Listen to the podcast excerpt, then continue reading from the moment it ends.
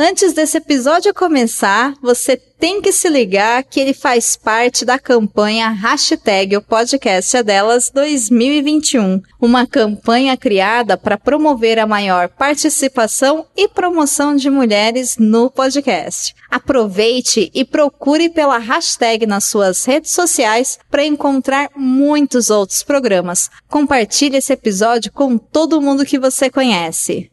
E é feito de tinta acrílica, né? É, orgânica. Tudo muito orgânico, muito natureza. E não pode tocar, tá? Don't touch, it's art.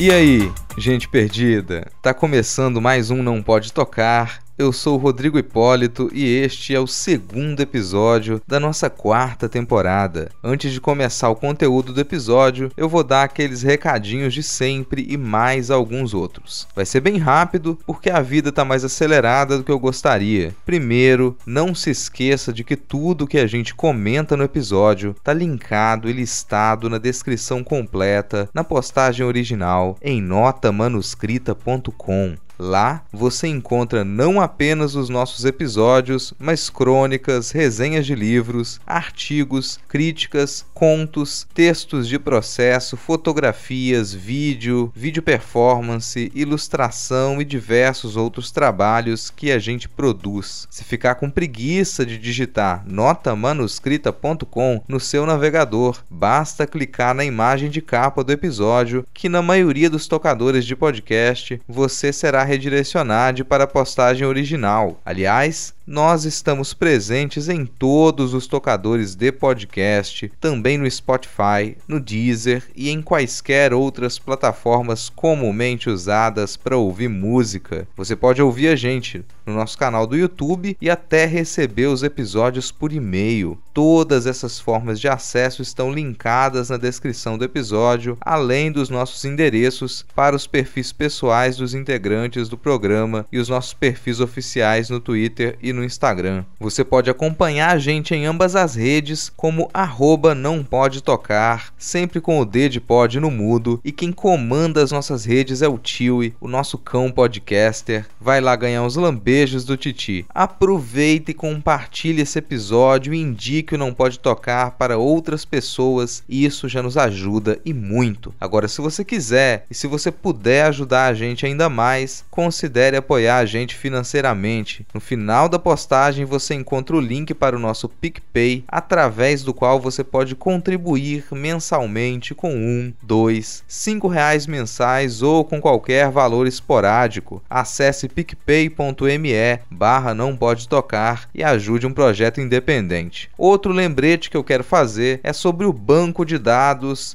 do projeto O Podcast é Delas. Como você ouviu aí no spot de abertura, na voz da Domênica Mendes, este episódio faz parte da campanha de 2021. Além da campanha anual, o site o podcastedelas.com.br mantém uma base de dados com nomes e contatos de mulheres podcasters. Então, se você está procurando vozes de mulheres para falar sobre os mais diversos assuntos, busca lá nessa base de dados e com certeza você vai encontrar um um nome que se encaixe com o episódio que você quer gravar. Um último lembrete é sobre o livro Feliz por um Triz, da nossa queridíssima Camila Saloto. A Camila lançou esse livro de poesias no comecinho desse ano, lá em janeiro, e ele está disponível no Kindle Unlimited e também para encomenda impressa. O link para comprar o livro está na descrição do episódio, e já que a gente vai falar de literatura hoje, nada mais adequado do que aproveitar a escuta deste episódio com o acompanhamento de um bom livro novo. Dados os recados iniciais, neste episódio, a Fabiana Pedrônio, Denis Almeida e eu vamos falar sobre odiar os clássicos e outras tretas literárias. Bora lá pro episódio.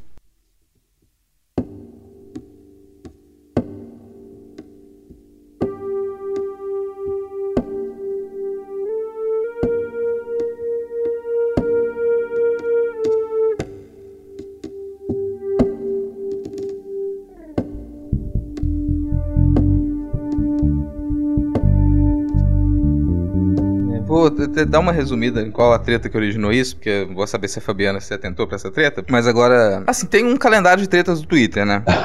e dentre as tretas que estão marcadas no calendário, é, tem a treta do, do, da obrigação de ler os clássicos no ensino médio. E recentemente lá o, o, grande influenciador político digital, o Felipe Neto, ele, ele cometeu um tweet dizendo que deveria proibir a, a leitura, uma coisa assim, proibir a leitura de desses clássicos como Machado de Assis, Álvares de Azevedo, que isso atrapalhava a formação de leitores, as pessoas deixavam de gostar de leitura porque eram obrigadas a ler isso no ensino médio. E aí o Book Twitter ficou revoltadíssimo, né? As pessoas acharam um absurdo aquilo, aquele comentário dele, e, e deram, colocaram água nesse feijão. E isso rendeu bastante. É claro, é discussão que ela sempre volta, e a gente não supera ela, essa discussão por N razões, mas foi isso que gerou a, a ideia de puxar essa pauta logo no começo agora. Já que é uma coisa sempre discutida, então já vai estar sempre nesse calendário, né? Olha que curioso, de repente daqui a um ano as pessoas voltam para escutar esse episódio aqui também, porque essa treta vai voltar. Mas é por isso que a gente pensou no porquê eu odiar os clássicos e outras tretas literárias que a gente vai comentar aqui também. Fabiana Pedrone, devemos proibir Machado de Assis nas escolas?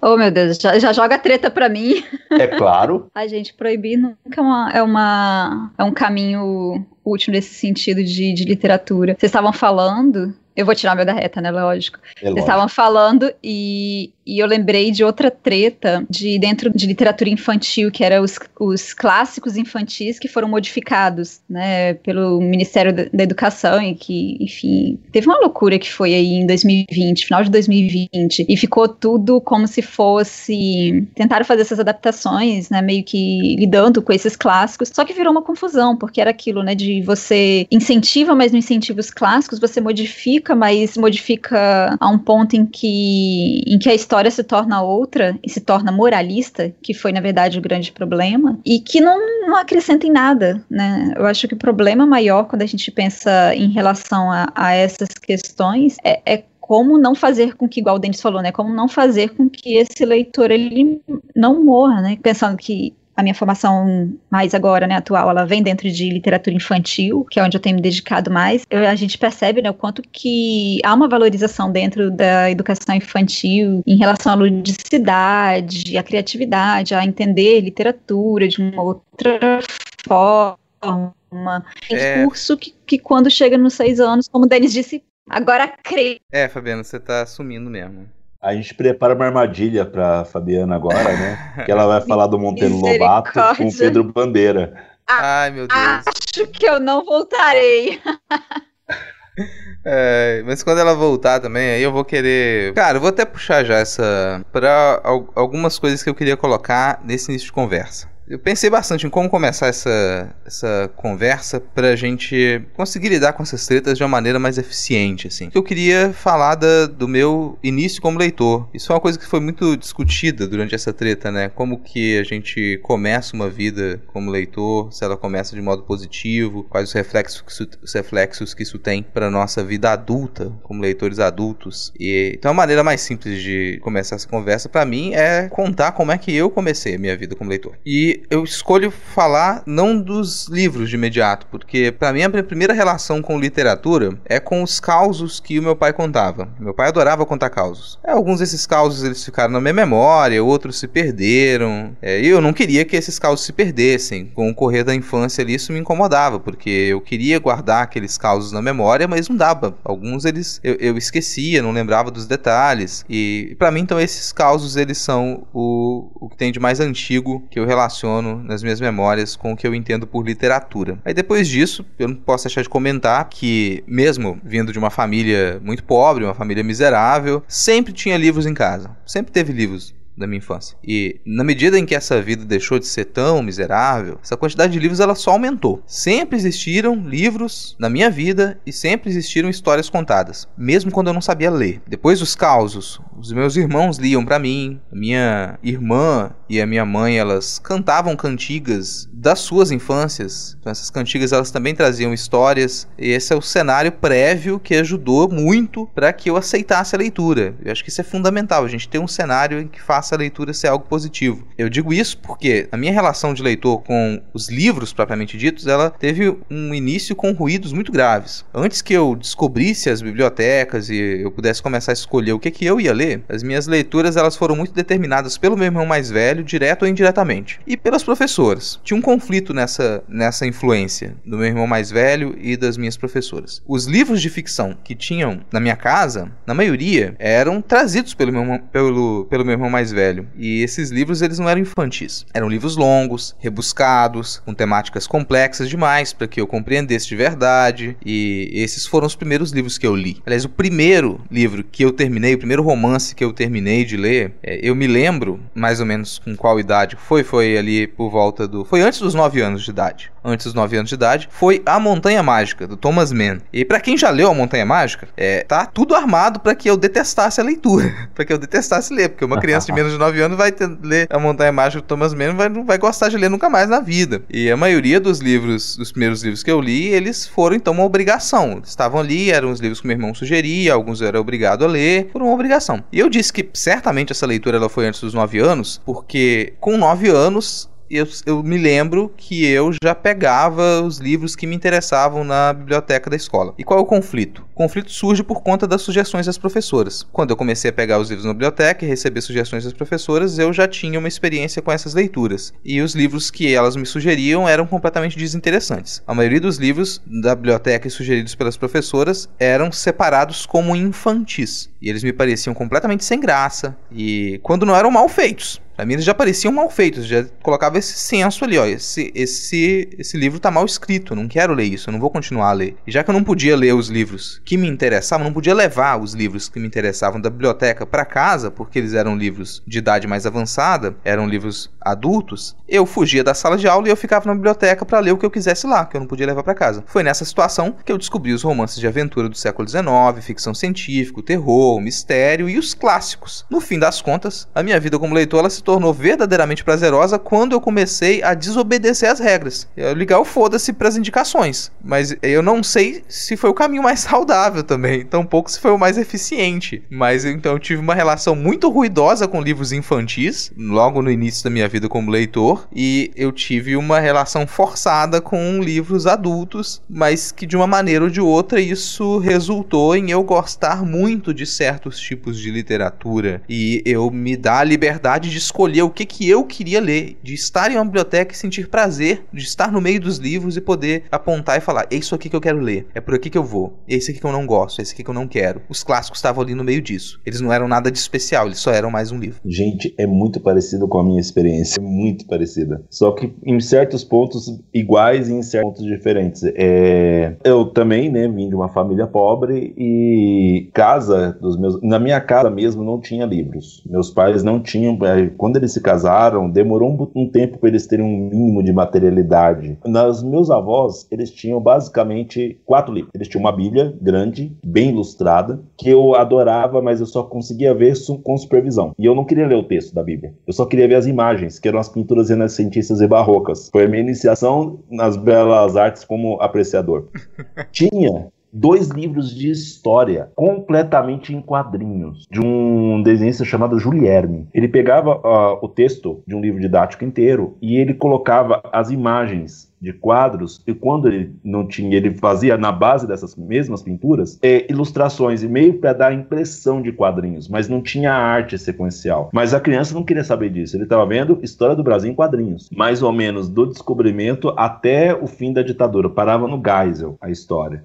É, então era um dos livros que não tinha um final feliz hoje, né? Mas pra época eu não fazia ideia do que eu estava lendo. Eu só lia lá do Tiradentes, da Guerra dos Emboabas, uh, dos Bandeirantes, por aí vai. Mas aí vem uma história que eu adoro, eu amo essa historinha porque tinha também Ana Terra do Érico Veríssimo. E ele estava lá. Era um livro feio, ele era amarelo. A Ana Terra não era desenhada com muitos detalhes, era praticamente uma sombra. Confesso que no eu achava esse, a capa do livro meio assustadora sabe? a criancinha ainda, e eu não mexia muito nele. Ele era um livro pequeno, quase de bolso, e eu não mexia muito nele. Mas aí eu fui pra escola, eu amava ir pra escola, eu gostava de ler livros infantis, né? As aventuras de Zeca Coelho e seus amiguinhos, aquele livro bem infantil mesmo, quando você entrou no pré-escolar. E eu ia lendo, minha ficha de biblioteca era sempre bem preenchida, tudo. E como o Rodrigo não era de acordo com as indicações da professora, era os meus afetos ali que iam se formando. E um dia eu resolvi pegar o Ana Terra e ler. Eu tinha oito anos. Eu não esqueço disso. Eu tinha oito anos, eu falei, eu vou ler o Ana Terra. Sentei lá na, na rede e comecei a ler. Eu tenho plena consciência que eu não entendi todo o contexto do livro, que é uma história bem pesada para uma criança de oito anos. Mas eu lembro de no começo a Ana Terra falar tanto da solidão dela no meio do nada, do mato, e eu consegui meio que ter empatia por isso, porque eu era um menino sozinho. Eu queria ter amigos, eu queria ter aventuras, e eu era um menino sozinho que conhecia os pais, o vô, a avó e um tio, né? Não tinha muitas crianças da minha idade vinham quando meus primos vinham de São Paulo. E aí eu comecei a ler, a ler, a ler, a ler. Teve um momento muito engraçado, né, que para quem conhece o livro, a Ana Terra em dado momento ela engravida. Só que no texto não é falado eu engravidei, porque ela própria não sabia direito o que estava acontecendo. E aí ela fala o meu período não veio. E isso assusta ela. E eu, eu lembro que eu fiquei intrigado, falei, o que quer dizer isso? O meu período não veio, sabe? O aluno quando chega num ponto do texto que não tem o vocabulário para ajudar, e eu fui pedir ajuda, né? Pedir ajuda para quem? Pro adulto mais próximo. Quem era o adulto mais próximo? Minha avó. E eu cheguei para minha avó: "Vó, o que, que, quer dizer isso aqui?" E aí minha avó, constrangidíssima, teve que me ensinar a primeira lição na minha vida sobre menstruação e o que significa quando ela não vem. E isso me, assim, foi uma leitura sofrida também. Eu lembro que eu eu, eu terminei o livro de teimoso, mas quando eu terminei, eu me senti tão bem, tão orgulhoso. Aí tem uma conotação que o Rodrigo não falou se ele teve ou não, mas eu tinha, vou ser sincero, eu tinha um orgulho. Eu acabei o livro. A criança foi lá, olha só, eu li, eu li um livro adulto, não tinha nenhuma ilustração no miolo, sabe? Olha como eu não sou mais aquela pessoa que lê Zeca Coelho e seus amigos. Agora eu leio Ana Terra. Sim, cara, é uma, é uma mistura de orgulho com, nossa, agora eu sou uma, uma pessoa mais forte, agora eu sou é... tem algo a mais, porque eu terminei Exato. de ler esse livro. É, eu, você se sente bem, né? É que nem a criança, quando sai da quarta série, atual quinto ano, e chega no. Agora eu posso usar caneta para escrever no meu caderno caderno. Olha só como eu sou adulto. Olha como eu sou maduro. E aí eu fui gostando dessa ideia, né, de que olha, as pessoas olhavam para mim, me viam lendo um livro, e falavam: "Nossa, olha que menino inteligente". E isso, essa vaidade ativou o leitor em mim também. Isso eu não posso esconder. Esse pequeno pecado. Eu não fui só pelo gosto, eu fui pelo status que gerou. Uma coisa interessantíssima é que as professoras me elogiavam muito e tudo, só que elas falavam: apesar dele ser um mau aluno, ele lê bem. Apesar dele ser um mau aluno. Porque eu era um garoto que aprontava muito na escola o tempo todo. Uma hora, uma professora minha, se ela estiver ouvindo, que eu ainda tenho um mínimo de contato com ela, a professora Edilma, ela me mandava de castigo para a biblioteca. Então não era igual o Rodrigo que fugia da aula para ir para a biblioteca, não. Me mandaram para a biblioteca para ser o castigo. E eu adorava ir para a biblioteca. E aí eu podia ler. Talvez ela soubesse disso, tá? Eu, não, eu tenho certeza que ela sabia disso. Eu tenho certeza que ela falou, não, eu não, eh, no sentido da leitura eu não tenho muito o que oferecer para ele. Deixa ele ficar lá lendo, porque ele já faz isso tão bem. Ela teve essa leitura de mim, eu agradeço muito. A gente vai chegando no sexto ano e quando eu cheguei em São Paulo, teve uma quebra gigantesca, porque eu perdi aquela biblioteca, que é a biblioteca da minha infância, que era da minha escola. Eu fui para uma escola que não tinha biblioteca. Eu perdi contato com os meus livros, dentro de um contexto que eu perdi contato com meu pai, minha mãe, meus avós, meu tio, na época. Eu vim para cá, para São Paulo, do dia para noite, literalmente, para tratar de uma doença do meu irmão. Eu me vi órfão dos livros. Eu tinha um livro só que meu avô tinha me dado, que era do Menino Maluquinho. E eu gostava muito desse livro, e eu andava com ele para baixo para cima quando era menor. E até esse livro ficou em Minas por muito tempo. Até eu ir lá e resgatar na casa dos meus avós. Então eu me sentia órfão. E aí, devagar, eu fui recuperando isso. Eu tô falando muito na visão do Denis aluno, não do Denis professor. Parece que as professoras elas faziam de propósito. Eu vou escolher o livro que eles menos vão gostar. Aí eu lembro que uma professora, a professora Nancy, da sétima série, ela entrou substituindo. Ela me deu O Mistério dos Cinco Estrelas, do Marcos Rey, da coleção Vagalume. E aí eu gostei do livro, porque ele não era tão denso quanto é na Terra, mas ele era mais instigante do que a média que eu lia. E quando eu acabei de ler o Marcos Rey, a coleção Vagalume ela era sacana, né? Porque porque ela te dava um bom livro para um infanto juvenil às vezes. Quando você terminava o livro e virava na contracapa, você tinha um caminho para drogas mais fortes, né? Porque tinha a coleção Vagalume, meio que como um álbum de figurinhas que você tinha que ler tudo. E eu me propus a ler tudo e li, de fato. Mas não porque uma escola me pediu. Toda vez que uma professora me pedia para ler o livro, para fazer uma prova, para fazer qualquer coisa, eu achava chato pra caramba. Só que eu fui um garoto que para não perder aquele status, qual era a minha postura? Eu li o livro chato. Vamos cortar o professor de literatura, Fabiana. Cortar o professor de literatura. Como é que foi a sua relação aí no início de leitura? O início de uma vida como leitora? Acho que nem precisava você ter dito isso de cortar. Eu já ia cortar agora, porque. Na hora que você falou, eu não consigo ter memória de livros que, que não te marcaram com certo prazer. É, eu, eu não tenho essas memórias que vocês costumam ter em relação a, a livros dentro da sala de aula, sabe, da escola. Porque a, até os meus 10 anos, até a quinta série, eu estudava numa escola que não tinha biblioteca. E era aquelas escolas que eram uma sala só para duas, duas turmas, né? Para primeira, segunda série, acho que era primeira e segunda série. Não, primeira, segunda, terceira e quarta. Era muito interior. Era a segunda série olhando para o quadro da frente e a terceira e quarta série olhando para o quadro de trás. Então era aquela loucura, né? Imagino como que uma professora dava conta de tudo isso, né? Dividia a gente em fileiras. E no meio de tudo isso, eu não consigo lembrar de nenhum livro que tenha indicado ou que eu tenha lido nessa época. Eu só lembro que em casa eu tinha, acho que uns três livros de, de princesas, alguma coisa assim, mas bem fininhos e que tinha umas ilustrações bonitas que acabou virando recorte no final das contas, mas que eu não encarava aquilo ali como um livro para ser lido, né? Mesmo pensando é, leitura de imagem, às vezes eu estava ali só, pegava o livro, mas ele já estava mais radinho, jogava ele para tudo quanto é lado. Agora, os livros mesmo que eu acabei me aproximando, tendo essa experiência um pouco mais como leitora, né, adentrando desse universo dos livros, foram os livros da minha mãe. Ela tinha alguns livros, comecei, né, quando a gente pensou na pauta, eu fui pegar o que, que tem aqui na biblioteca, né, aqui em casa, pensando nesses livros que mais me marcaram, eu reparei que os livros da minha mãe que eu gostava mais, que foram importantes para mim, eles eram todos norte-americanos, tipo best-seller, e que provavelmente se hoje eu lesse seria completamente diferente. Um deles era O Horizonte Perdido, do James Hilton, né? Acho que é, é de 1933. É aqueles romances, né? E eu lembro que depois eu vi um filme já mais velha, né? Isso eu li, sei lá, eu devia ter 11 anos. Eu acho que a minha, a minha, experiência de leitura mesmo começou ali entre os 10 e 11 anos de idade. Antes disso, a gente não tinha biblioteca e eu não sei de fato se, se os professores incentivavam algo à leitura ou não. Se era tudo muito corrido. E o que eu lembro mais era de pegar esses livros da minha mãe e me esconder. A minha, a minha leitura toda, a minha formação de leitora era na, escondido, né? Não sei se eu me escondia porque eu deveria estar trabalhando na roça, estar fazendo alguma coisa dentro de casa, mas eu sei que eu me escondia embaixo da parreira de chuchu e ficava lá um tempão, e no meio da roça, e me enfiava no meio do mato com um livro, e aí às vezes eu escondia o livro em algum lugar para poder voltar para ler depois, enfim, colocava numa caixa para não molhar alguma coisa assim. E foi muito assim, todos os livros que eu fui pegando, eu ia lendo meio que escondidos, mesmo hoje entendendo que na verdade minha mãe sabia que eu estava lendo, né? Porque depois que ela viu que eu já li os livros, ela começava a deixar mais eles à mostra. Acho que ela tinha uns seis, oito livros em casa e começavam a ficar à mostra, mas eram livros assim que eram para um público adulto e que eu praticamente, né, estava ali absorvendo aquela leitura, mas provavelmente não da mesma forma, né, pensando em, em conteúdos políticos, de problemas sociais. Sei lá, eu estava com 11 anos lendo O Sol é para Todos, né?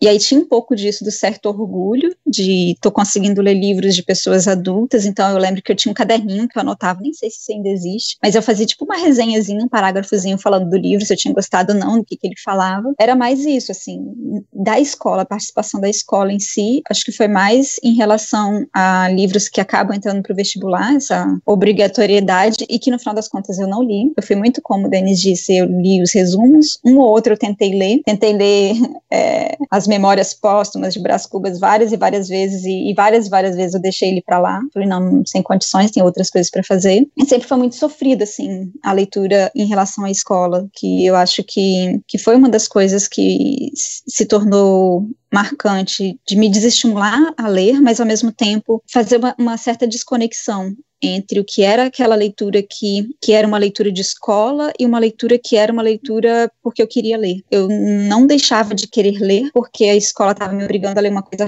que eu não queria ler, sabe? Eu, eu, às vezes separava isso, não via um impedimento do outro. Mas no final das contas, essa leitura de escola ela ficou muito por conta disso e acho que foi na quinta série quando eu mudei para outra escola no interior, que era uma escola um pouquinho maior já, que ela tinha uma biblioteca. Assim, ela não tinha biblioteca biblioteca. A biblioteca ainda estava fechada, mas eu comecei a fugir para a biblioteca. Tinha uma moça lá que estava tentando organizar os livros e no intervalo da aula, como eu não tinha aquela coisa, né, não tinha muitos amigos, não queria ficar perto de pessoas, queria me isolar, eu ia para a biblioteca. E aí na biblioteca eu aprendi a catalogar livros, a guardar eles organizados na prateleira, onde ia ficar uma coisa ou outra. E eu trouxe para casa, que era a Pata da Gazela do José de Alencar, e que hoje, se eu lesse, né, talvez aquela coisa, né, não seria a mesma sensação, repercussão, enfim, mas que na época eu gostei muito. E eu não sei se eu gostei da, da leitura em si ou do livro, da materialidade do livro, porque ele é um livro que não tem exatamente uma data de, de publicação, mas ele é ele é como se fosse, parece às vezes até papiro, sabe, de tão um papel meio, meio ah, não sei, de uma gramatura muito porosa, como se ele fosse uma coisa que não era exatamente um livro. E aí eu tinha aquele objeto de, poxa, esse livro ele é mais interessante do que outros livros porque a sensação que eu tenho quando eu tô lendo ele é diferente. E a leitura, assim, é aquela coisa, né? Um cara parado por um pé, enfim. Mas, e eu já percebi isso um pouco na época, me incomodava demais, né? Mas ok. E aí eu passava por cima disso, falava, não, poxa, mas esse livro é tão gostosinho, e eu ficava, sabe, gostando, porque o corte dele, ele não tem corte, parecia que alguém tinha rasgado na régua. Muito doido isso. E, e para mim aquele livro era importante. É, foi o único livro, de fato, que veio da escola, mas veio da biblioteca, e não exatamente porque eles quiseram que eu lesse, né? Né, enfim, mas que era um livro importante assim para mim. No final das contas, essa minha formação como leitora, ela veio muito mais tardiamente. Né? Eu fiquei muito tempo afastada em relação à leitura, mas aos poucos eu fui me reaproximando por conta de outras produções. Né? Você vê ali um, um filme ou pensando igual quando eu fui ler mais recentemente o Conde de Monte Cristo. Eu lembro que eu tinha visto um anime do Conde de Monte Cristo e falei, poxa, tá tão bonitinha essa edição da Zahar, tá tão bonitinha a capa, eu quero quero tanto esse livro na minha estante. Aí eu fui, comecei a ler o, o Conde de Monte Cristo. Mais recentemente foi 5, 6 anos atrás, né?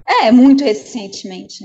Pensando se a gente tá falando de memória afetiva de leitura, né? Mas, mas é essa eu fiquei realmente muito tempo sem, sem ler livros de, de literatura, assim. E, e é muito doido, porque é, é como se, se eu começasse a me formar como leitora, uma, uma segunda leitora, sabe? Mais tardiamente. Eu tive um, um lapso ali de, de pausa de leitura muito grande depois do, desse processo de ensino médio. O ensino médio meio que me matou na leitura, né? Ficou muito aquilo dos, dos estudos voltados para o vestibular, até porque eu também, eu estava depois do primeiro, acho que segundo ano, eu já estava em escola particular e era muito isso. E era muito cansativo, né? Tinha outras coisas que, que demandavam. Então, quando eu estava na roça, não era uma leitora porque eu estava no meio dos bichos, estava no meio dos matos, eu era um outro tipo de leitora. Agora, quando eu vim para a cidade, que eu vim para a capital, já era uma outra leitora porque teve essa outra pausa, sabe? Sempre foi essa coisa de dar essas longas pausas. E aí eu acho que a, a grande mudança real mesmo foi quando eu me aproximei de literatura infantil e que aí eu me tornei uma outra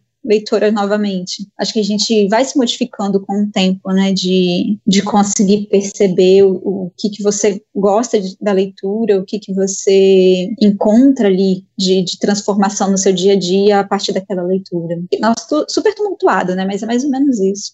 Até pensando que a gente se apresentou como leitores aqui agora, são relações a minha e a do Denis um pouco mais próximas, ainda distintas. São três históricos diferentes de formação de leitores e são três profissionais da educação. É interessante a gente pensar nesse ponto agora, já que a gente está falando de interdições e permissões na leitura e na formação de leitores, na medida em que você falava que você fugia para ler no embaixo do pé de chuchu, eu me e que em algum momento você parou a leitura de, de ficção também, eu me lembro de um momento em que eu tive esse ato, que foi quando eu me mudei também para uma cidade maior. O Denis comentou isso agora há pouco, né? Eu me mudei do interior de Minas para quando eu ia fazer a quinta série, é o sexto ano de hoje, mudei aqui para o Espírito Santo, para uma cidade maior, para Vila Velha, e a minha primeira relação com a, com a biblioteca da escola ela foi muito negativa. Primeiro porque a pessoa que cuidava da biblioteca era uma secretária que não tinha formação em biblioteconomia e não, aparentemente não era uma pessoa que, que, ou em arqueologia, era uma pessoa que não tinha relação com os livros. E eu cheguei na escola e fui à biblioteca e fui tentar pegar o meu primeiro livro e me interessei por pegar a Crônica da Casa Assassinada do Lúcio Cardoso. E ela não me permitiu. Ela realmente me proibiu, que não é um livro para sua idade, você não pode pegar isso aqui. Tentou me sugerir outros livros que não me interessavam. E o que eu fiz foi esperar o final de tarde, quando a escola fechava, e eu invadi a biblioteca. Eu pulei o muro da biblioteca, entrei na, na, biblioteca, pulei o muro da escola, entrei na biblioteca pelo basculante da biblioteca, escondido, já com tudo apagado, e levei o meu exemplar de Crônica da Casa Assassinada para casa e depois eu devolvi para a biblioteca. Mas eu fiz questão de ler o livro que eu queria ler. e isso, essa história tava, me, me fez pensar que, cara, muita gente gosta de dar pitaco no que, em como deve ser a escola. E não necessariamente profissionais da educação ou profissionais é, que têm uma formação adequada para pensar um currículo escolar e a leitura. E isso, nas tretas recentes do Twitter, ficou nítido, assim. As pessoas Sim. simplesmente querem dizer como que a escola deve funcionar e você pergunta para essa pessoa, tudo bem, mas você é professor, professora? Você teve alguma formação nisso? Não, eu só sou traumatizado com a, liter com a literatura. A escola destruiu a minha vida e eu, e, e eu odeio a escola e agora eu, devo, eu quero dizer como ela deve funcionar. Isso vai em todos os problemas. Vai desde de pais que querem dizer o que, que os filhos podem ou não podem aprender na escola, o que, que eles podem ou não podem ler, até os, os profissionais que são contratados por conta de de falha do sistema e não tem capacitação para poder exercer as funções que exercem. Mas no fim das contas parece que a escola é qualquer coisa. Qualquer um pode chegar lá e dizer, olha, para de ler Machado de Assis agora e vamos todo mundo ler Harry Potter. Quando dá para ler os dois. é. Quando dá para ler os dois. Dá para ver. Eu lembro que a, naquela treta toda, você falou muito bem, né? É, a maior parte das pessoas que se manifestavam ou eram os traumatizados, ah, eu não gosto de Machado de Assis porque minha professora me obrigou a ler. E as pessoas que elas até são leitores mas elas, por não terem a vivência de trabalhar numa escola e tudo, elas acham que é simples assim, olha, é, se você sugerir outros livros, eles vão ler. Quando o que ficou patente na treta de lemos ou não os clássicos é que nós não somos uma civilização letrada, se é que sequer somos uma civilização. A gente não gosta de livro, a gente não dá valor, nunca deu de fato a isso tudo, fora de uma certa elite. E aí o que acontece? Fica muito um cheirinho de Machado de Assis não é para qualquer um. Não é qualquer um que vai ter capacidade de, de entender Dom Casmurro, de apreciar memórias póstumas. Quando as chaves são outras, talvez, olha, e se a gente se preocupar em dar as ferramentas para as pessoas realmente apreciarem isso da maneira que devem. Nunca se pensa nisso. Se pensa em ou a gente valida essa leitura ou a gente invalida, ou se quer, às vezes quer realmente censurar. Olha, não pode, é ser a, a, a bibliotecária da escola do Rodrigo. Você não pode ler esse livro. Quanto seria pedagogicamente mais interessante essa profissional que é uma profissional da educação chegar, por que esse menino quer levar esse livro? Que que chaves eram para ele chegar aqui e querer esse livro? Chamar a professora de português, olha, esse menino aqui quis. Ela poderia. Quer ver, Rodrigo? Talvez você não ficasse feliz. Provavelmente você ia ficar frustrado. Mas se ela chegasse, olha, você não pode levar ele hoje, mas você pode vir cá buscar amanhã. E ela ter tempo de conversar com a sua professora de português, olha, o aluno Rodrigo Hipólito quis levar esse livro aqui. E a partir daqui, olha, nós temos um leitor nessa escola que tem esse interesse. Como é que a gente vai fazer esse leitor prosperar? Como é que a gente vai fazer ele amadurecer? No que a gente pode servir esse leitor que está nascendo? A gente não pensa nisso. E quem está fora da escola também não pensa nisso. Na verdade, eles acham que podem fazer tudo. E aí vem para um outro papo que eu não vou me estender muito, que é o seguinte: nós confiamos demais na capacidade que a gente tem de improviso. A gente improvisa o tempo todo. Só que ao mesmo tempo, as pessoas, ao ver que a gente consegue improvisar muito bem dentro dessa, desse caos que é a educação brasileira, eles acham que qualquer um pode fazer isso. Quando eles não percebem que quando a gente está improvisando, a gente está usando métodos que, bem ou mal, a gente aprendeu. Que nós somos profissionais, que a gente sabe bem ou mal o que está fazendo, pelo menos, até mesmo quando erra, a gente sabe o que está fazendo. E eles não, eles acham que, olha, eu posso dar uma tá, porque eu fui para a escola, como o Rodrigo falou. Se eu fui para a escola traumatizado ou vitorioso, eu posso dar meu pitaco. E isso complica muito, vira ruído o debate. Sabe que um comparativo que eu gosto de fazer na maioria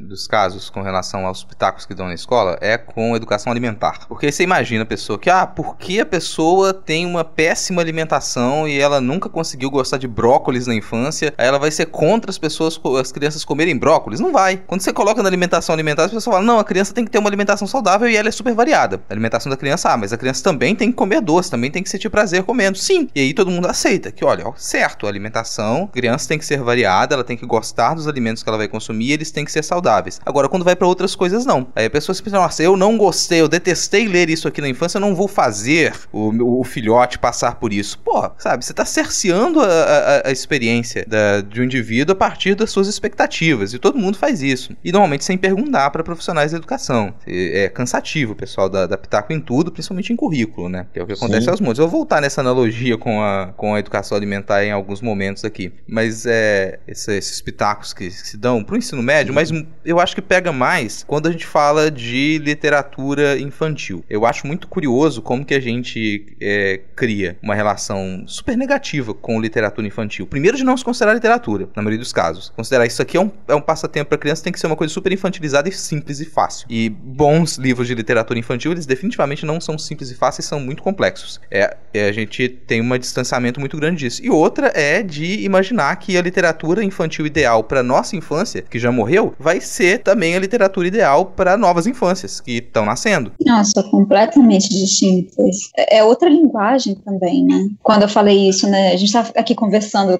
antes, né? Falando sobre a nossa experiência de formação como leitores, a gente não pode desconsiderar que a gente estava falando de um tempo em que a própria educação ela era muito diferente. Né? Muito se discutiu desde a década de 90 até hoje sobre como, né, pensando do que você estava falando dos profissionais dessas discussões, né? a literatura ela se modificou, os discursos sociais e educacionais se modificaram, assim como a própria literatura infantil. Eu cada vez mais eu percebi como que que a gente, como você disse, né, Rodrigo, a gente às vezes não considerava e muitas vezes realmente não, quando vai começar a listar livros, a gente não lista livros infantis, mesmo pensando, ah, não, livros infantis são destinados a um público infantil. Tá no nome, tá na classificação e tudo. E a gente esquece que, na verdade, tem uma complexidade ali de discurso de linguagem que exige outras relações que são diferentes do que uma, uma literatura que não é infantil, necessariamente. Então, você tem o, o acompanhar da leitura, você tem uma leitura que ela pode ser feita tanto da criança sozinha, mas com um mediador de leitura. Tem todo um, uma outra relação dentro do livro. Se eu for pensar, sei lá, tantos livros infantis diferentes que existem, existem livros infantis ruins também. Ruins, assim, no sentido de, não só de qualidade, é, de um discurso que não, não, prima pelo detalhe, por uma riqueza ali de, de detalhes de discurso visual e da, da, própria palavra, da escrita, mas que são rasos, são vazios, que não contribuem em muita coisa. Dá pra, a gente consegue fazer essas distinções muito, muito claramente, né? Muitas vezes são livros comerciais para vender e que não, não, chegam a acrescentar muita coisa. Mas quando a gente pega alguns livros que, por exemplo, aparecem no Programa Nacional do Livro Didático, né, o PNLD, tem alguns livros que são muito interessantes. Um dos livros que provavelmente eu vou trabalhar durante a tese, que é um livro infantil da Marilda Castanha, que se chama Sem Fim, eu conheci por causa desse Programa Nacional do Livro. Quando a gente começa a ver essa literatura, ela traz algo que eu tinha muita dificuldade de encontrar numa literatura adulta, né, de pensando ali na numa literatura que prima mais pelo texto do que pela imagem necessariamente, que é você conseguir se aproximar uma sensibilidade diferente, digamos assim, da da literatura, sabe? Você em uma página ter vários discursos que eles não são necessariamente lineares, que eles exigem muito da gente, exige você estar tá ali pensando no conjunto, no livro como um objeto, é, em como que você lê, como que seu corpo se comporta enquanto você está lendo, qual que é a textura das coisas, tudo isso está junto do livro. E aí quando a gente pensa em literatura infantil, a gente coloca muitas vezes esse bloqueio, mas não só pode ser um livro de de entrada para novos leitores, digamos assim, mas mesmo para quem não é leitor, assim, não é criança, né? É um livro, são livros que são muito interessantes ali de discurso. Esses são os problemas que eles parecem ser eternos, né? Não, não sei se, se eles são tão eternos, eu acredito que alguns deles, outros problemas, a gente já solucionou. Eu vou fazer uma pergunta direta pro Denis, e, e eu sei que a resposta é longa, então é até, é até cruel pedir uma resposta curta, mas é essa crueldade. Vou dar uma resposta curta. Eu que você resumir, pelo que você percebe, como que anda o ensino de literatura hoje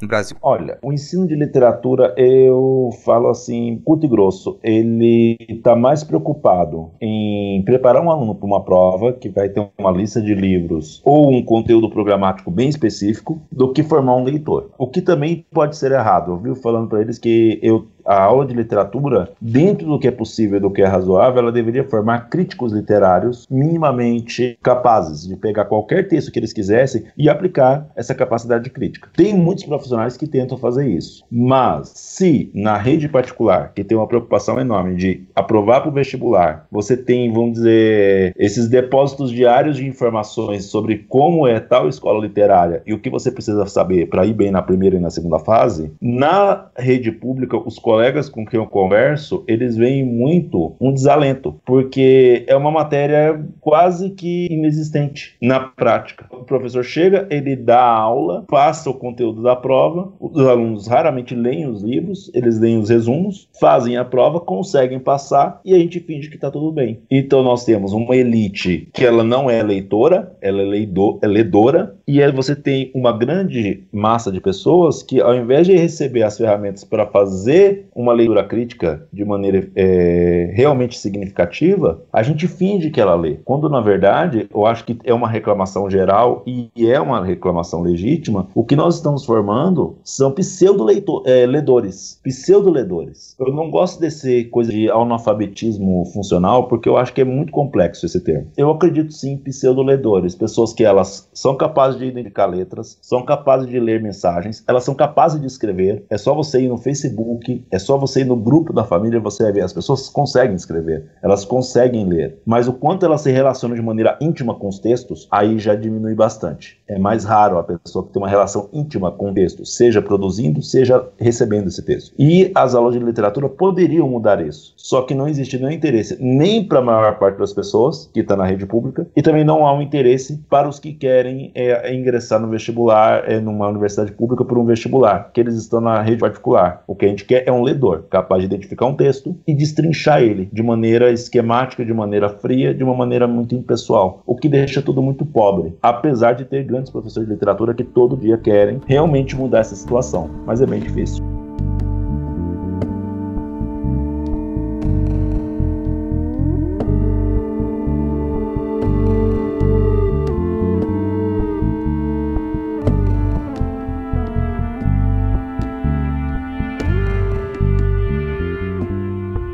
Partir disso que o, que o Denis comentou agora, vamos puxar um, um, último bloco aqui que ele vai ser mais, mais direto também. E isso para mim tem relação com, novamente com a, com a analogia da, da, educação alimentar. Eu acho muito difícil as pessoas, a pessoa dizer que não gosta de algo, que odeia algo, que tem repulsa por algo, se é, ela não não sentiu o sabor daquilo. Como é que você pode odiar uma comida que você só engoliu? Se você só pegou aquele pedaço de coisa, engoliu, não sabe o que, que é, não sentiu o gosto, não se deu o trabalho de sentir a textura, de mastigar, é um pouco difícil de você dizer se gosta ou se não gosta daquilo. Isso, para mim, é a, a, relação com a leitura, o, o, que sintetiza um pouco disso que você falou, é essa ideia. A gente faz com que, as, que os estudantes eles engulam esse, esse alimento literário sem realmente sentir o seu gosto, sem realmente sentir a sua textura. Ele só tem que saber, olha, eu vou pegar isso aqui e eu vou engolir. E eu vou conseguir digerir. Isso, isso é, isso é um, um processo cortado, cerceado. Você vai, o seu, seu organismo vai digerir aquilo, vai ser funcional, vai, você vai comer aquilo, você vai continuar sobrevivendo, porque você está comendo, mas essa digestão não, a, a, comida não se resume ao nutriente e a digestão. Precisa sentir o gosto, precisa sentir a textura, assim você se relaciona com a comida de outra maneira. Então para mim não funciona só a pessoa pensar só vou ler porque eu preciso engolir essa leitura, engolir a literatura. E aí se a gente pensa por esse princípio, tem razões, tem motivos para os clássicos serem os clássicos. E essa é a pergunta direta que eu faço nesse bloco, tem algumas perguntinhas aqui pra gente tentar finalizar essa conversa. Quais são os nossos clássicos e por que, que esses são clássicos da literatura brasileira. E ao responder isso, a gente já diz por que, que eles precisam ser lidos, por que, que eles não podem ficar de fora da nossa formação. Agora você me deixou numa encrenca.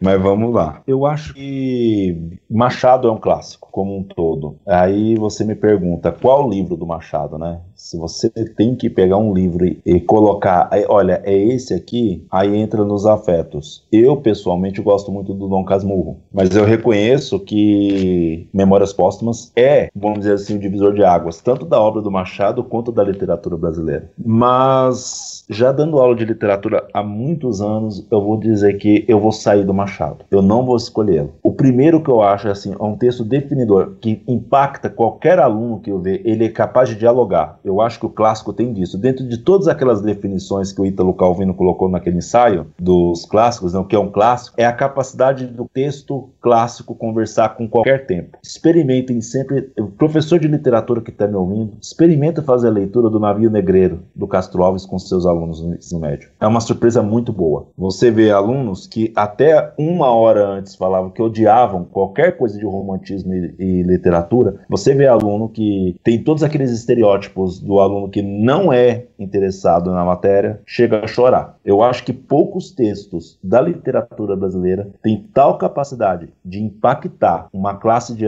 alunos de 40, 50, 30 alunos como o Navio Negreiro do Castro Alves. Se for para escolher um, seria esse, Rodrigo. Então, eu, eu daria uma resposta diferente, mas ela não discorda do que você falou. Porque eu vou, eu vou dar uma resposta que ela tá nessa, nessa mesma analogia de, de comida. Que e, e é, é uma resposta com perguntas. Porque se, se, a pessoa se questionar por que, que esses livros eles são clássicos, por que, que esses autores são clássicos e por que, que eles devem ser lidos, tente se fazer essa mesma pergunta com comida. Por que, que a coxinha é clássica? Por que, que ah, o pão de boa. queijo é clássico? Por que, que o arroz com feijão é clássico? E provavelmente as mesmas respostas que você vai encontrar para poder defender uma comida que você fala, isso aqui é um clássico da culinária brasileira, essa resposta é válida para literatura. Perfeito. Eu concordo muito isso, eu gosto dessa analogia. Eu estava ouvindo você falar de, dessa questão da, de todas essas analogias culinárias que você colocou, eu fiquei pensando, né? A, você colocou lá, né? Você enfia a goela abaixo e ele digere, mas ele não se alimenta, né? Ele só engole. No máximo ele come. Comer é diferente de se alimentar. Comer é você mastigar rapidamente e engolir. Eu como um prato de comida em dois minutos e sequer lembro do gosto dessa comida. Agora, me alimentar, sentar à mesa diante de um prato que eu realmente gosto, eu vou comer com prazer. Isso é, é, é esse alimentar,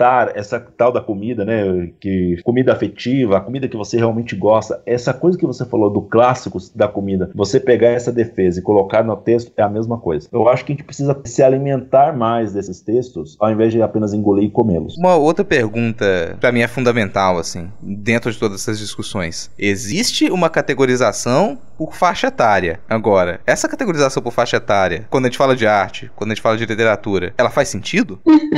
ela faz sentido para quem, que contexto. Se a gente for pensar se ela faz sentido para a organização, se ela faz sentido para você ter certo cuidado com alguns tipos de, de conteúdos que eles podem ser é, complicados para uma infância, por exemplo, você ter um livro que ele descreve várias e várias cenas de sexo e você passar isso para uma criança né, de 6, 7 anos, isso vai ser muito complicado. Provavelmente ela não vai querer ler também, mas a, a classificação ela pode ser útil, a, toda categorização ela pode ser útil para você encontrar os pares. Mesmo para quando você está procurando outros livros, isso te ajuda a criar ali um, um, direcionamento, digamos assim. Mas esse direcionamento ele não deve ser um, uma forma de enclausuramento. São coisas completamente distintas. Se eu penso igual quando vocês estavam falando isso, né, da em relação à literatura infantil, que é um dos pontos que, que mais me pega assim quando eu penso em faixa etária, né, de você dividir ali o que é um livro para primeira infância, um livro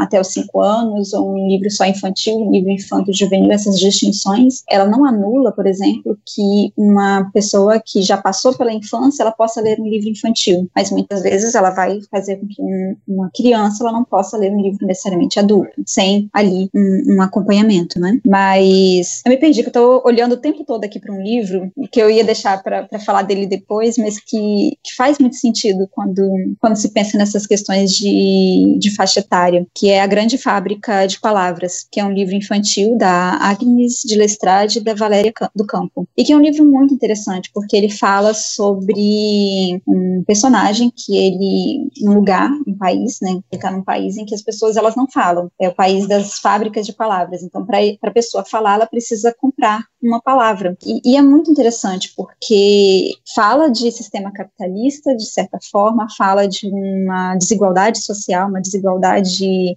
capital, enfim, de toda uma marginalização das pessoas que têm que procurar na lata de lixo palavras que menos usadas e algumas palavras elas vão ser mais caras, como eu te amo. Enfim, mas é um livro infantil, mas que quando a gente pensa em processos de sensibilização para você aproximar, tornar um leitor, né, como aquele que lei, não aquele que, que engole as palavras, como vocês estavam falando, ele vai ser muito útil. Porque quando a gente pensa em literatura infantil, é, é como se a gente tivesse essa possibilidade desses pequenos pedaços, esses pequenos docinhos, para você conseguir fazer com que todo um discurso em volta do porquê ler, como ler, ele se desenvolva num livro que você consegue discutir um espaço de tempo menor. Lógico, você consegue expandir para maior tempo, mas também no espaço de tempo menor. Então você não vai precisar engolir as palavras correndo, porque o ano está acabando, você tem que fazer a prova, você tem aquele tempo ali determinado determinado e dá para ser trabalhado de, de alguma forma. Muitas vezes eu acho que essas classificações elas são úteis para você evitar que haja um, um prejuízo psicológico por algum, né, como disse antes, mas que não deve ser uma marra. Né? Elas podem ser úteis, mas quando você gosta de um livro, isso não, isso não deveria ser um problema. Não sei se eu respondi direito. Eu tô dando voltas e voltas hoje, tô super desnorteada. Primeiro episódio que eu tô gravando, meu Deus do céu. Respondeu, mas você tá sempre dando voltas e voltas. Não é questão desse episódio também. Não sabe? Isso aqui não precisa nem vir com essa carta, mas não, que a gente já sabe como é que é.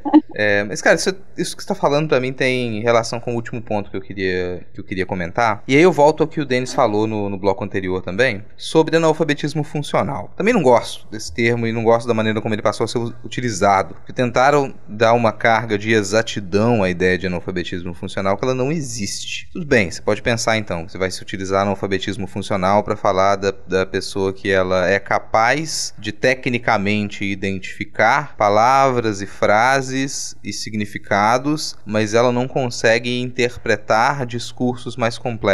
Ok, isso faz sentido, mas isso é insuficiente. E um pouco do que o Denis comentou é o que eu também acredito, que se a pessoa ela não tem uma relação, que o Denis disse íntima, e para mim ela é uma relação que envolve que eu chamo de prazerosa, se ela não tem uma relação prazerosa com a leitura, ela é uma analfabeta funcional. E quando eu digo relação prazerosa, não quer dizer só os, as sensações positivas, porque o prazer não envolve só sensação positiva. O prazer ele envolve desgaste, o prazer ele envolve um pouco de dor, o prazer ele envolve esforço, envolve sofrimento. Então tem, no, no o prazer ele tem tudo isso. Ele não é só o, o, o campo com unicórnios, sabe? Ele pode ser, ser sofrido também. Então pra gente, quem se não se tem uma relação prazerosa com a leitura, para mim isso ainda é, é identificado como analfabetismo funcional. E aí você perceba que a minha concepção de analfabetismo funcional é muito mais extensa. Para mim, boa parte das pessoas se consideram super alfabetizadas e que elas dizem que são capazes de entender um discurso porque elas conseguem ler os relatórios da empresa, elas são analfabetas funcionais porque elas não conseguem ter prazer com leitura. E isso, para mim, entra num, numa, num debate que ele também é ali no, tá nas, na, no calendário de tretas literárias do Twitter, que é literatura, entretenimento ou sofrimento. Isso voltou recentemente ao debate por conta da nova categoria de premiação do Prêmio Jabuti. E agora tem uma categoria de literatura de entretenimento.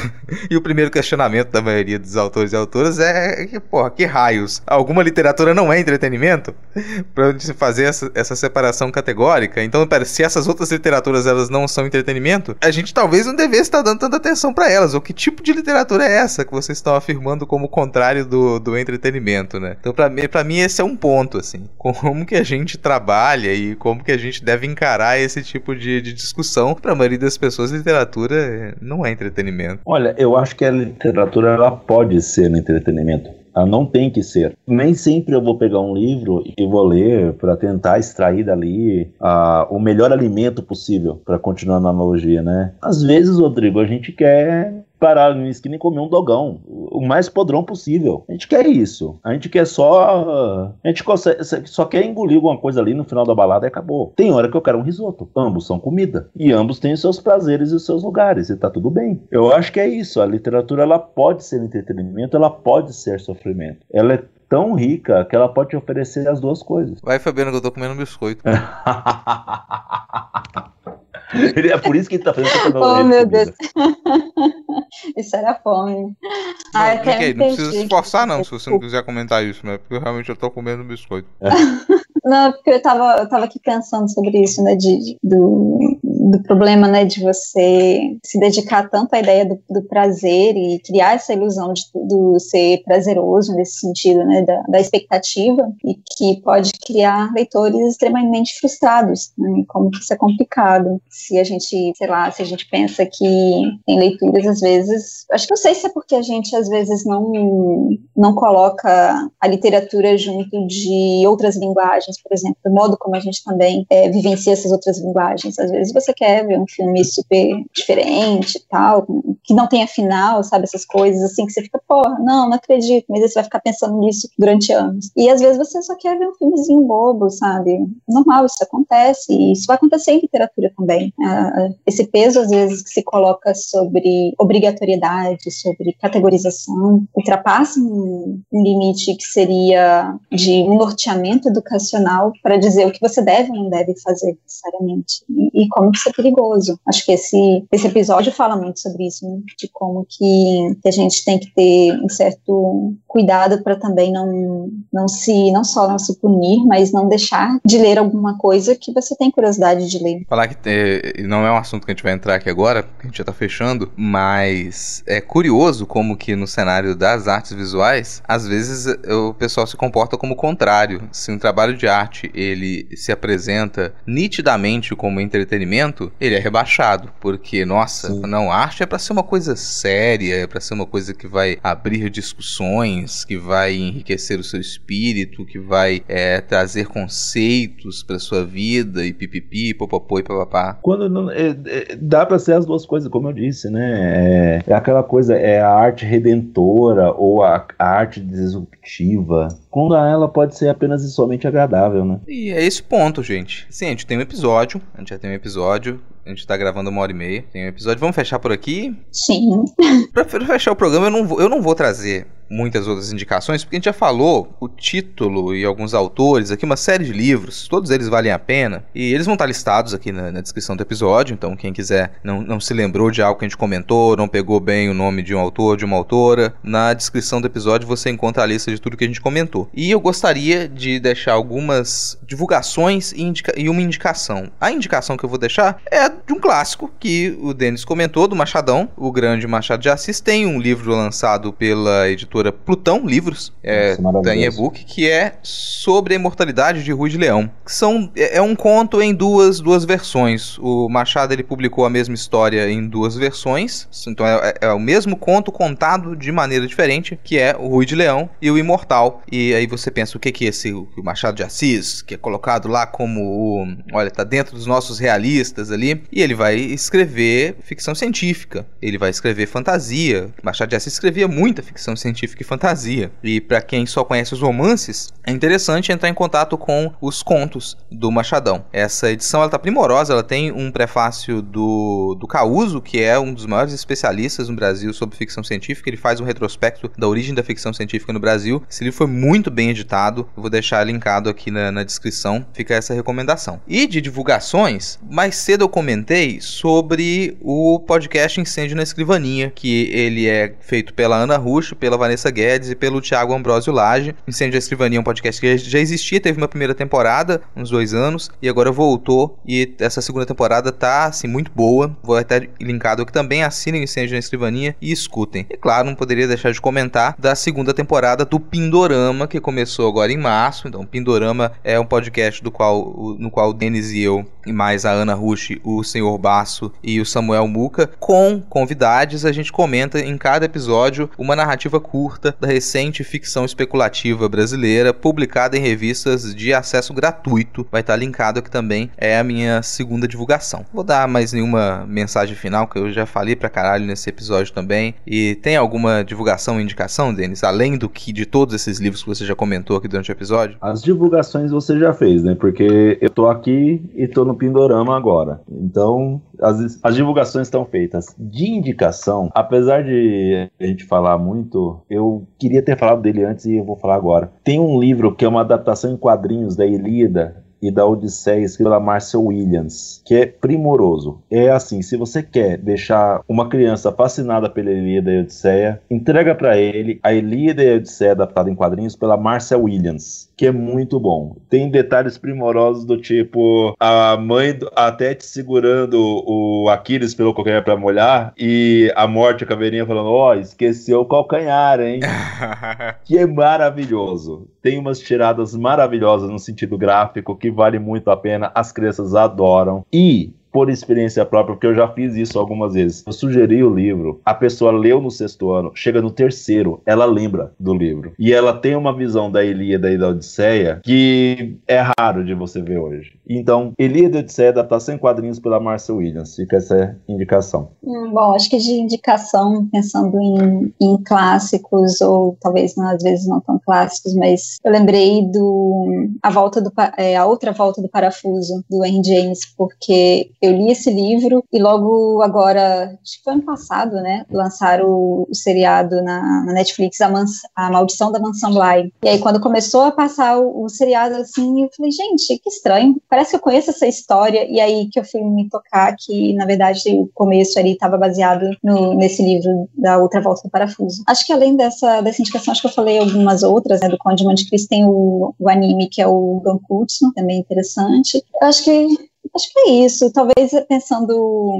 Eu sei que a gente está falando sobre clássicos, mas também de, de propor diversidade de leituras. Às vezes vale a pena procurar é, em redes sociais, enfim, no Instagram, no Twitter, alguns perfis que são das mais variações possíveis do Leia Mulheres, né? Leia Mulheres em Vitória, Leia Mulheres no Espírito Santo, enfim, e que vão trazer várias postagens trazendo escritoras mulheres, desde as, pensando em literatura mais clássica, até pensando em literatura mais atual. Isso aí, é muita coisa para o pessoal acessar, muita coisa para o pessoal ler. E lembrar disso que, olha, a gente falou de, de livros, mas a leitura ela tem diversas formas, tem diversas mídias. Então, onde você puder procurar leitura, em qualquer mídia, em qualquer canal, vai ser válido. E, inclusive, você encontra os clássicos em todos esses canais. Ah, não tá com disposição para pegar um calhamaço desses clássicos e levar para cama para você dormir e quebrar o seu nariz quando cair na sua cara? Pega um audiobook, pega um audiolivro, vai ouvir um audiodrama, vai assistir uma dramatização. Se a gente tem aos montes. Todas essas, todos esses clássicos, eles produziram muita coisa e essa é uma das muitas razões pelas quais são clássicos. Eles tiveram desdobramentos. E se você conhece os clássicos, clássicos, você se relaciona melhor com os desdobramentos dos clássicos, com a influência que eles tiveram naquilo que você consome hoje. Essa é a minha mensagem final. E ficou até bonita, nem tinha escrito isso. Coisa bonita que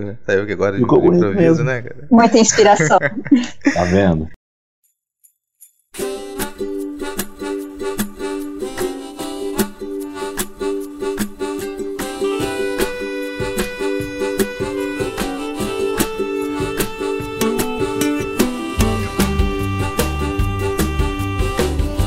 Esse foi o segundo episódio da quarta temporada do Não Pode Tocar. Se você concorda com o que a gente disse, se você não concorda, se você quer complementar, acho que a gente deveria tratar esse assunto de uma maneira diferente, ou a gente esqueceu de comentar o que é muito importante, faça contato com a gente. Você pode falar com a gente através das redes sociais do Não Pode Tocar, tanto no Twitter quanto no Instagram. Você encontra a gente como arroba não pode tocar. Lembre-se de que o D de pode é mudo, é esse trocadilho mesmo. Quem comanda as nossas redes é o tio, o nosso nosso cão podcaster. E se você puder também acessar notamanuscrita.com, que é onde a gente posta os nossos episódios, lá você vai encontrar alguns contos, crônicas, textos críticos, textos de processo, vídeo, vídeo performance, ilustrações, tudo que a gente produz, a gente coloca lá no notamanuscrita.com. Lá no final da postagem desse episódio, na descrição, além dos links para os nossos perfis pessoais e as indicações que estão aqui também, você encontra maneira de apoiar a gente financeiramente. Você tem o link para o nosso PicPay. Então considere apoiar financeiramente o Não Pode Tocar para que a gente possa manter esse projeto independente e com conteúdo de qualidade. Acho que é isso. Semana que vem a gente tá de volta. Bora todo mundo dar um tchau. Eu falei errado, né? Faz tanto tempo que eu não falo isso. Falei, esqueci meu jargão.